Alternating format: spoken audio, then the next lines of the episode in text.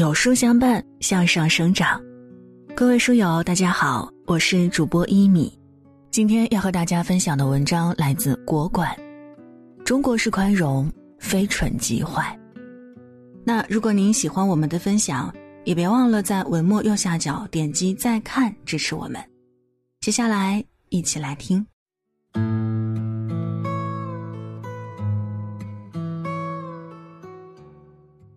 前不久，我在网上看到了一个很有趣的段子。对于所有中国人来说，有一个四字魔咒是永远绕不开的。只要有人对你说出这四个字，你就能中邪般的买票去最坑爹的景点，玩命爬上最艰险的山峰，吃下最难吃的餐馆饭菜。这四个字就是“来都来了”。笑过之后，仔细想想，好像。还真是这么回事儿。假期旅游的时候，路过一处名人故宫，售票处和入口处都排满了人。闺蜜见状，拉着我就想去凑热闹。我心里琢磨着，又不认识这名人，故居也都长得差不多，实在没有去的必要啊。但闺蜜一句话就驳倒了我：“来都来了，怎么着也得进去看看呀。”于是我们俩排队半小时，参观两分钟，还花了四十块买下一把折扇。虽然不算吃大亏，但确实不值得。来都来了的魔力，让许多中国人都逃不出他的手掌心。如果说来都来了，顶多是浪费心情，那还是孩子绝对让人头疼。不少人都经历过这样的情况吧？别人家的熊孩子跑到家里来，又吵又闹，看上什么就想要什么，所到之处皆是破坏痕迹。大多数情况下，人们碍于情面不好计较，只想要理论，却被一句“还是孩子”给噎了回去。无奈咒语的杀伤力实在太强，此话一出，意味着你不能动真格儿，否则便有心胸狭窄、不懂包容的嫌疑。小时候，很多家庭都会给孩子订玻璃瓶装的牛奶。村里一个熊孩子搞恶作剧，把人家的牛奶倒了，往里头撒尿。别人找上门理论，还没开口，熊孩子的妈倒是先大嗓门了：“这么大个人了，好意思跟孩子计较两瓶牛奶啊？”一通嚷嚷引来几个帮腔的大爷大妈，嫌他们吵闹的难看，都劝那人算了。熊孩子一看自己占理儿，还躲在他妈后面朝人吐口水，那人气得没话讲，把尿瓶子砸在熊孩子家门口就走了。类似的四字魔咒还有很多，大过年的多大点事儿都是亲戚，毕竟长辈，别太计较，给点面子，吃亏是福，习惯就好。开玩笑的，为了你好，婚都结了，娃都生了，等等，堪称劝人宽容的 N 大定律。表面上看，这是为了生活和谐的好心规劝。可实际上，这是一种典型的中国式和稀泥，一种赤裸裸的道德绑架，不厘清矛盾双方的对与错，只图一时的风平浪静。这让我想起一档节目：女孩的姐姐联合工作人员把女孩骗到现场，并突然要求她与亲生父母相认。过去的二十多年里，亲生父母和她就生活在同一个镇子上，却从来没有看过她一眼。在他最需要亲情的时候，是养父母给了他温暖，他们才是真正的家人。如今却强迫女孩要大度，女孩十分抵触这种好意。主持人当即指责女孩心胸狭窄，不懂得体谅父母的难处，甚至还放言：选择不原谅，你永远不可能幸福。这真的是宽容大度吗？绝对不是。什么样的人会用和稀泥的方式处理问题呢？一位姑娘说自己在小县城里工作，月薪两千多，买菜的时候看到一个老太太经营着小摊，就买了六块钱的菜，付款时给了摊主五十块钱，却只找回来四块，摊主坚称没找错零，姑娘以为老太太记性差，没想到却被老人先告状，姑娘一气之下报了警，证明了清白，也要回了钱，但姑娘总觉得事有蹊跷。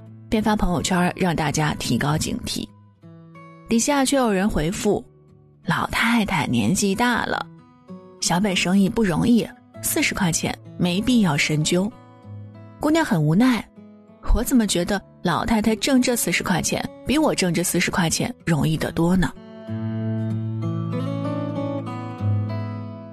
显然，爱和稀泥的人有两种，一种是事件的另一方侵占了对方的利益，却试图用人情来强迫别人吃亏。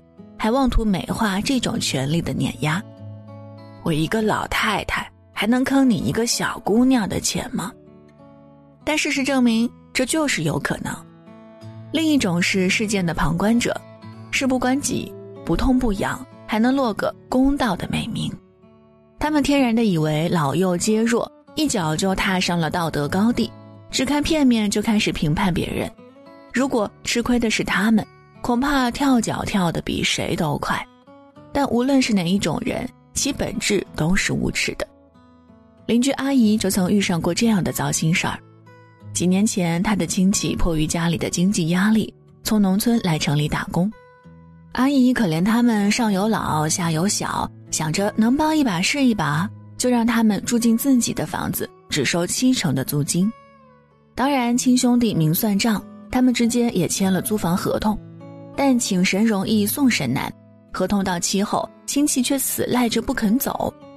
爹妈年纪大了，经不起折腾。再说了，你这房子租给谁不是租啊？租给亲戚不比外人强？阿姨虽不愿意，但他们一句“毕竟亲戚”已经占了舆论上风。